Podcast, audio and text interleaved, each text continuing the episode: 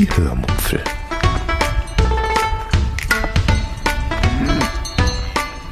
Aus dem Tagebuch einer Allgäuerin.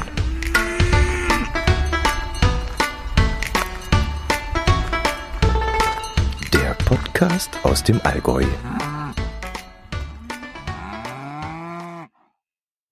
Hallo und herzlich willkommen zur 377. Episode der Hörmupfel. Heute erzähle ich euch von meine ähm, nicht ganz unkomplizierte Kündigung von Amazon Prime und von einem Teil meiner Einkäufe. Außerdem beantworte ich wieder zwei Fragen der Twitter Podcast Challenge. Viel Spaß beim Hören. Ich habe euch ja letzte Woche davon erzählt, dass ich Amazon Prime wieder gekündigt habe. Hm, ihr werdet euch sicherlich auch daran erinnern, warum wir es damals abonniert haben. Wegen Winter und schlechtem Wetter und dem bösen C habe ich damals viel vor dem Fernseher gesessen und äh, aber alle Mediatheken bereits leer geguckt gehabt. Also haben wir Amazon Prime abonniert, um eben ein wenig die Freizeit vor dem Fernseher zu füllen und warum gerade diesen Streamingdienst, das könnt ihr in der Episode 364 nachhören. Das möchte ich jetzt hier nicht nochmal ausführlich ausführen. Mein Herz allerliebster hat das Streaming-Angebot allerdings sehr selten genutzt. Dafür ähm, hat er sich dann aber sehr über dieses entspannte Shoppen gefreut. Er musste nämlich in dieser Zeit auf keinen Mindestbestellwert achten, wenn er bei Amazon bestellt hat. Mir ist das immer relativ wurscht, denn meistens kommen wir ja sowieso A, entweder über diese 29 Euro Bestellwert oder B, kaufen wir irgendwo ein, wo Prime sowieso nicht gilt oder C, ist es um so viel billiger, dass man die Versandkosten ruhig zahlen kann. Wenn alles drei, A, B und C, nicht der Fall waren, dann haben wir meistens gewartet, bis wir genügend Artikel zusammen hatten, um eben dann über diese 29 Euro Bestellwert zu kommen. Trotzdem, auf all das achten zu müssen, das nicht mehr achten zu müssen, das war natürlich ein schöner Luxus. Das muss ich ehrlich zugeben. Aber ja gut, dafür haben wir, wie gesagt, jeden Monat 7,99 Euro bezahlt und das war es mir eben nicht wert. Ja, wo wollte ich jetzt eigentlich hin? Ach ja, ich habe jetzt, wie gesagt, gekündigt und dabei sind mir ein paar Sachen aufgefallen, die ich euch einfach mal erzählen wollte. Erstens hatte ich zum Beispiel das Gefühl, dass dieses Amazon kündigen, dieser Button, so gut versteckt ist, dass man da nicht ganz so einfach hinfindet. Täuscht mich das jetzt? Trügt mich mein Gefühl oder ist es wirklich so? Ich habe jedenfalls sehr, sehr, sehr, sehr lange danach gesucht und bin dann nur dadurch fündig geworden, weil ich auf Google Amazon kündigen eingegeben habe. Also ich musste erst danach googeln, dass ich den richtigen Weg finde. Äh, zweitens gibt es dort ein Häkchen, das man setzen kann, damit man drei Tage vor dem möglichen Ablauf des Abos per Mail erinnert wird, dass man eben noch rechtzeitig kündigen kann. Äh, ja, gut, das war jetzt ein komplizierter Satz. Ähm, Nochmal, also man muss, wenn man kündigen will, drei Tage vor dem Abo-Monat kündigen. Habe ich also am 10. des Monats das Monatsabo abgeschlossen, muss ich am 7. des nächsten Monats kündigen, damit der nächste Monat nicht mehr neu verrechnet wird. Man kann sich an diesem siebten Tag dann daran erinnern lassen, da gibt es ein Häkchen für. Dieses Häkchen ist aber A nicht von Haus aus gesetzt, sondern man muss es manuell machen.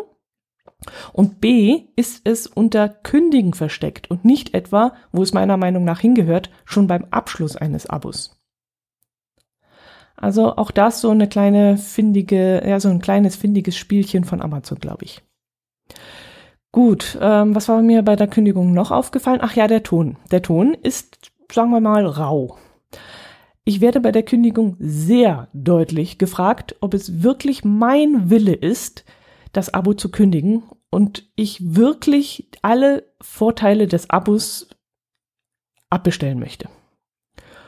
Und das nicht nur einmal oder zweimal. Ich glaube, ich musste über, lasst mich lügen, drei, vier Ebenen gehen, oder war das, weil ich noch mal zurückgegangen bin, weil mir die Drohung doch sehr nahe ging und ich mich nicht getraut habe, auf sofort beenden zu drücken? Ich weiß es nicht mehr. Jedenfalls wird man da so vehement und, und, und ähm, ja, unter Druck gesetzt, dass ich mich echt nicht getraut habe, da jetzt wirklich auf OK zu klicken, weil ich dachte, der Computer explodiert in dem Moment. nee, das war ein anderer Grund. Also ich habe das ganze sechs, sieben, acht Tage vor Ablauf der Abofrist wollte ich eben kündigen und ich war mir jetzt nicht sicher, wenn ich jetzt auf Kündigen klicke, ob damit sofort die Kündigung rechtens ist und sofort wir keinen Zugriff mehr auf Amazon haben oder ob es wirklich bis zum Ende der Laufzeit geht. Ich kann jeden beruhigen, es geht dann wirklich bis zum Ende der Laufzeit, was ja auch rechtens ist. Also das können Sie ja nicht einfach machen, äh, vor Ende der Laufzeit das Ganze abzubrechen. Also es muss ja wirklich bis zu dem Punkt laufen, wo man das Ganze abgeschlossen hat. Ähm, ja, aber es ging noch weiter.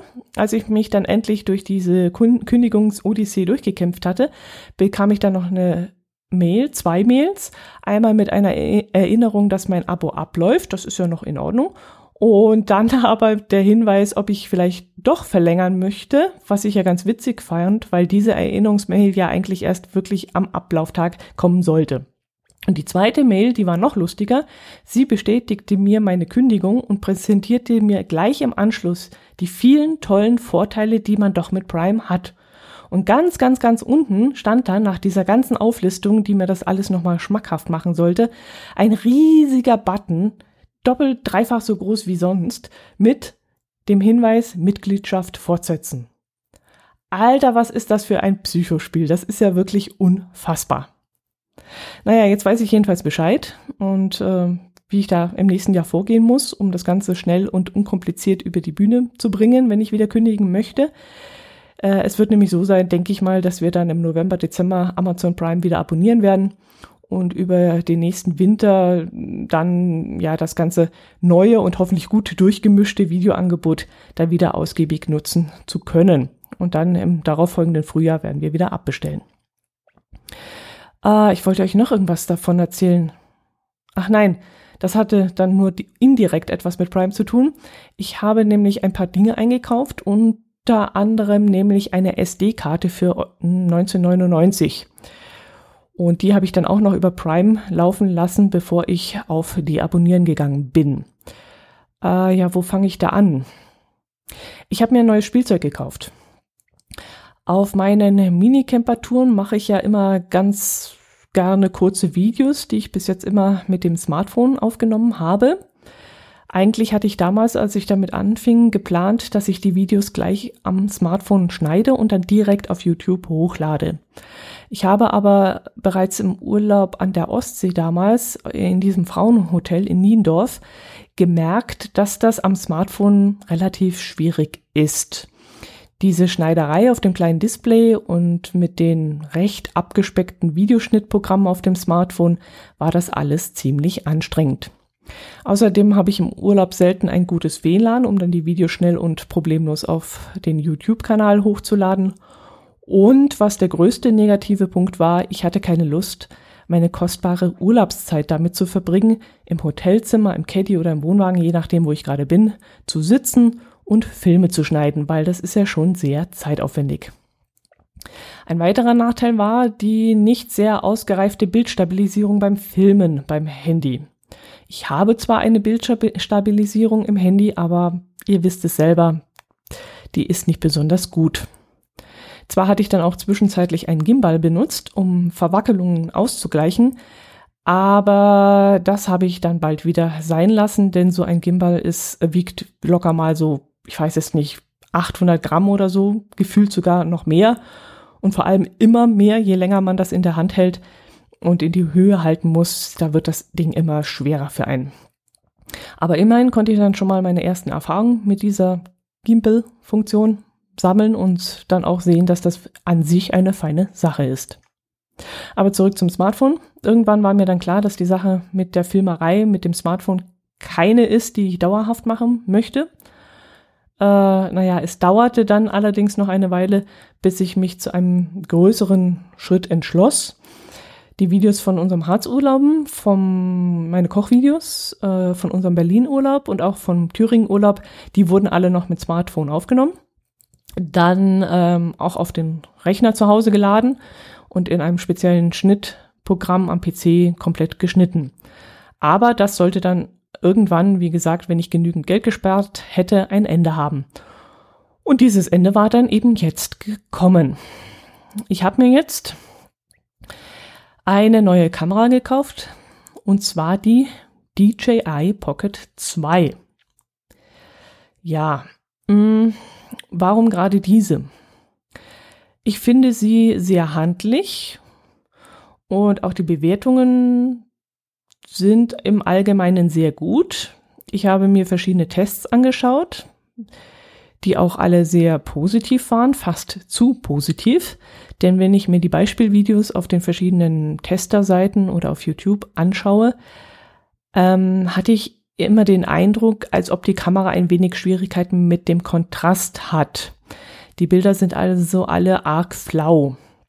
Eine vergleichbare GoPro hat da wesentlich bessere Bilder abgeliefert, aber eine GoPro, also eine Actioncam, gefällt mir ehrlich gesagt vom Handling nicht so gut. Ich habe hier eine liegen, die damals so um die 30, 40 Euro gekostet hat. Irgend so ein chinesisches No-Name. Macht super Bilder, ist alles in Ordnung.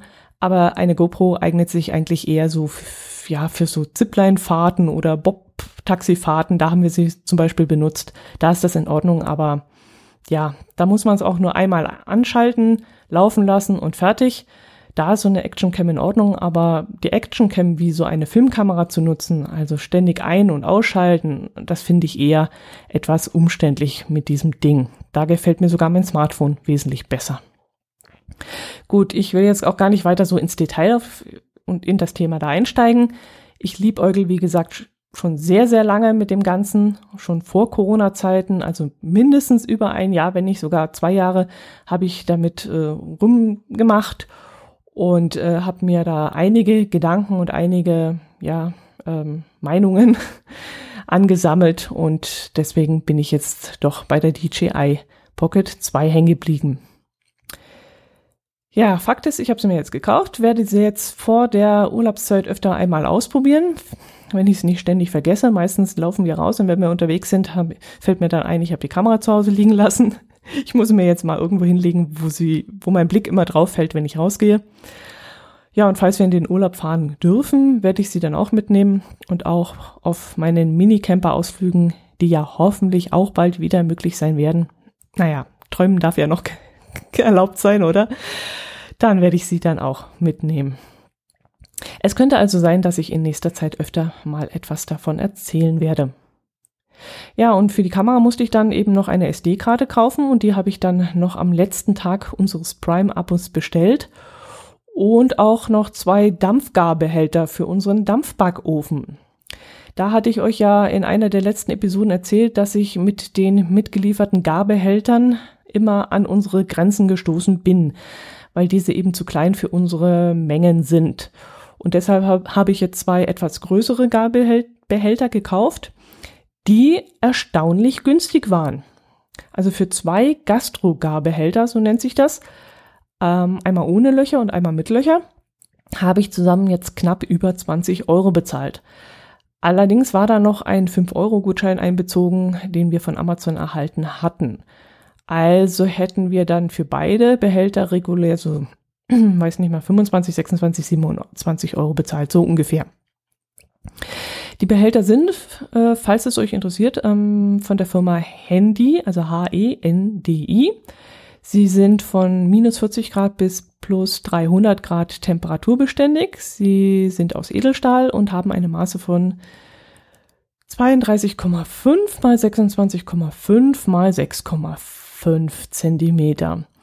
Da passt jetzt auch mal ein ganzer Blumenkohl zerkleinert rein oder sogar zwei Brokkoli, würde ich jetzt mal behaupten. Oder mal ein Kilo Spargel. Wobei ich Spargel immer noch sehr gerne ganz normal im Kochtopf mache, um eben den Sud auffangen zu können, aus dem ich dann immer hinterher noch eine leckere Spargelsuppe machen kann.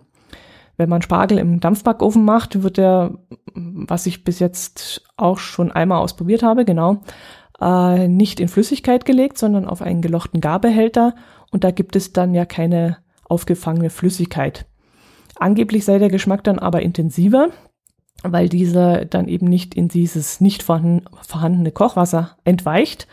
Aber ich muss ehrlich sagen, ich habe das, ja, ich muss dem widersprechen. Also mir schmeckt der Spargel aus dem Kochtopf ja auch nicht schlechter oder besser oder ja doch eigentlich sogar besser. Dann ist er nicht so erdig und nicht so bitter. Und ähm, ja, der aus dem Dampfbackofen, der ist intensiv, aber auch so ein bisschen, ich will nicht sagen bitter, aber ein bisschen strenger. Apropos, falls jemand von euch ein gutes Spargelsuppenrezept hat, dann wäre es wirklich sehr, sehr nett, wenn er mir das schicken könnte. Ich habe es mal mit Grieß versucht, so habe ich es von meiner Mutter gelernt. Das schmeckt mir aber ehrlich gesagt nicht so gut. Und ja, auch von der Konsistenz her hm, ist das nicht so der Hit. Und letztes Mal habe ich ein, eine Mehlschwitze gemacht, hm, diese dann mit Weißwein abgelöscht, habe das Ganze ein bisschen einkochen lassen. Dann habe ich den Sud vom Spargel, äh, vom Spargelkochen dazu gegossen und dann auch nochmal 10 bis 12 Minuten köcheln lassen. Und zum Schluss habe ich Sahne und Eigelb zugefügt und ähm, ja, dann das Ganze gewürzt und fertig. Irgendwo habe ich dann noch ein Rezept gefunden, in dem man den Spargel pürieren soll. Aber das kann ich mir ehrlich gesagt gar nicht vorstellen. Also Spargel ist doch keine Kartoffel oder keine Karotte, also nichts sämiges. Spargel ist ja eher so ein bisschen faserig und das kann man doch nicht pürieren, oder? Also wenn jemand von euch damit Erfahrung gemacht hat, dann wäre das wirklich sehr nett, wenn ihr mir das mitteilen könntet. Gut, dann erzähle ich euch noch über eine Krimiserie, die ich in der ZDF Mediathek entdeckt habe. Es gibt wohl insgesamt drei Teile davon bis jetzt, wovon aber auch, glaube ich, nur zwei momentan abrufbar sind. Ich habe jedenfalls nur zwei davon gefunden. Die erste, äh, die erste habe ich nicht gefunden, genau. Die Serie heißt Das Quartett. Es ist eine deutsche Krimireihe und handelt von vier Kriminalpolizisten, die in Leipzig ermitteln. Sehr angenehm finde ich nebenbei gesagt, dass diese Gesichter für mich völlig fremd waren und neu waren. Also nicht immer die gleichen üblichen verdächtigen Schauspieler, sondern wirklich ganz neue Gesichter. Was mir außerdem besonders gut an der Serie gefällt, ist die Unaufgeregtheit, mit der die Polizisten ermitteln und auch die Art und Weise, wie Polizeiarbeit dargestellt wird. Bin jetzt natürlich nicht in diesem Metier drin, ich kenne mich damit nicht aus. Ich würde gerne mal einen Polizisten fragen, wie nah das an ihrer Arbeit dran ist. Aber ich finde es wirklich sehr gut gemacht und ja, vielleicht auch durch diese Unaufgeregtheit der ganzen Sache. Also alles viel Theorie und viel Teamarbeit und gut, finde ich gut, finde ich einfach gut. Als Beispiel möchte ich da zum Beispiel eine Sache beschreiben, wo ich jedes Mal breit grinsen muss, wenn ich das in anderen Filmen sehe.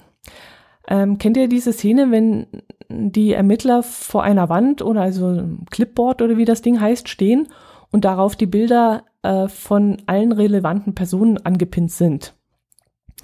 Also wenn sie irgendjemanden äh, befragt haben oder der Tote vom Toten ist ein Bild drauf und also da hängen immer so Hochglanzbilder drin. Und ich frage mich dann jedes Mal in diesem Moment, woher haben die diese Fotos von den Beteiligten? Da hängt dann ein super geiles Porträtfoto im Format 15 x 18, super ausbelichtet. Die abgebildete Person kam gerade frisch vom Friseur und ich frage mich dann immer, woher haben die Polizisten dieses Foto?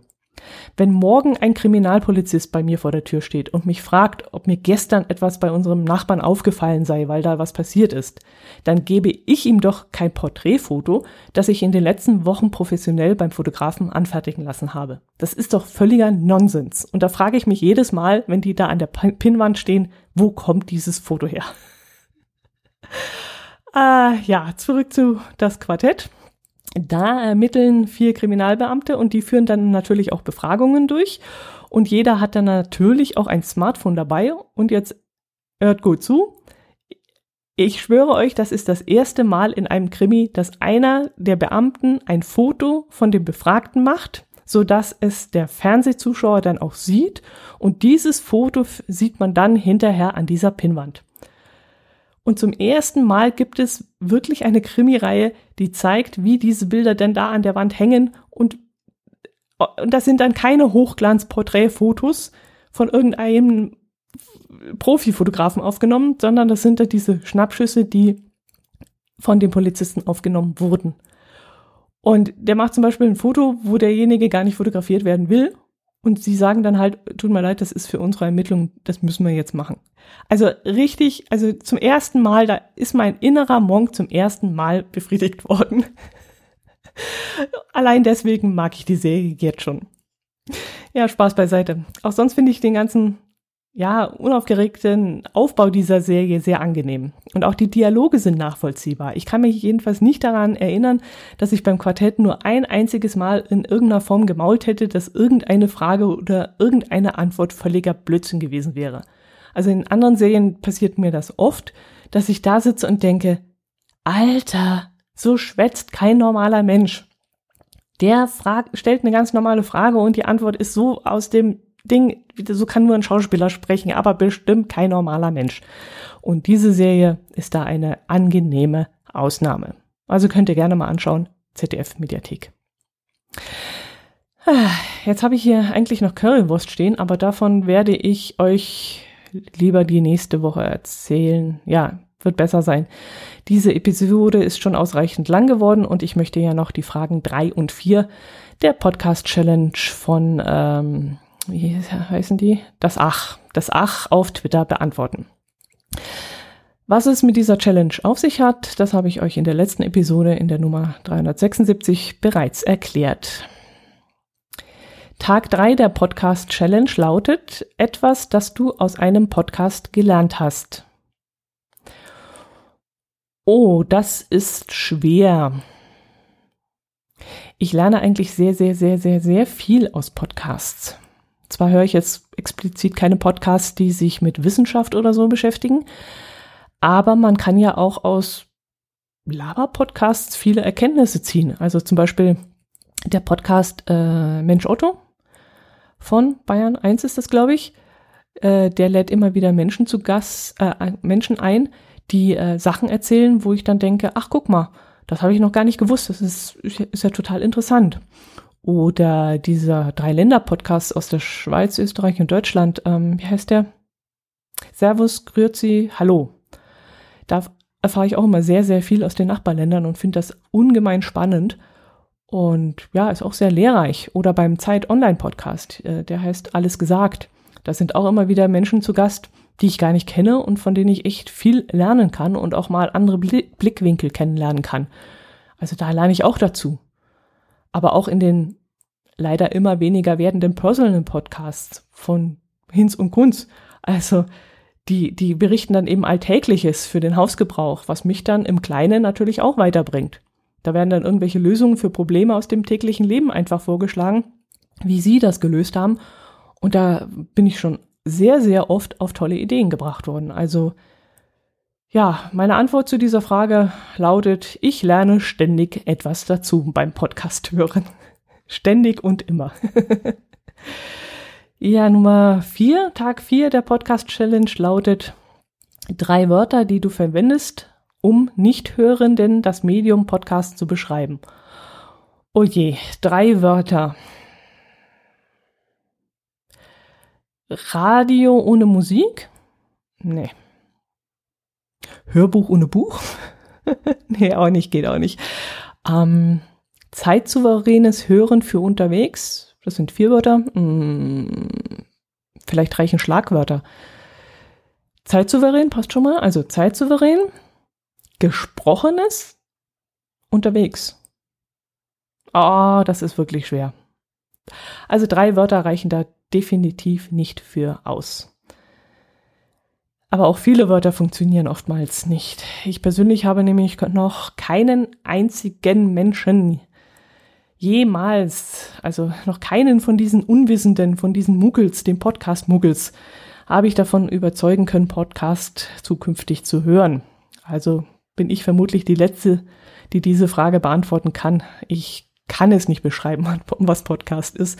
Zumal jetzt, wo die ganzen, ja, die öffentlichen Rechtlichen und Spotify und was weiß ich, wie die alle drauf aufgesprungen sind und das Ganze auch noch verwischen und verwaschen, äh, kann man das sogar noch viel weniger beschreiben als früher, denke ich. Ist halt einfach nur geil. Mehr kann man dazu auch gar nicht sagen. Podcast ist geil, fertig. Das sind die drei Wörter. Podcast ist geil. Und dann sollen sie damit machen, was sie wollen.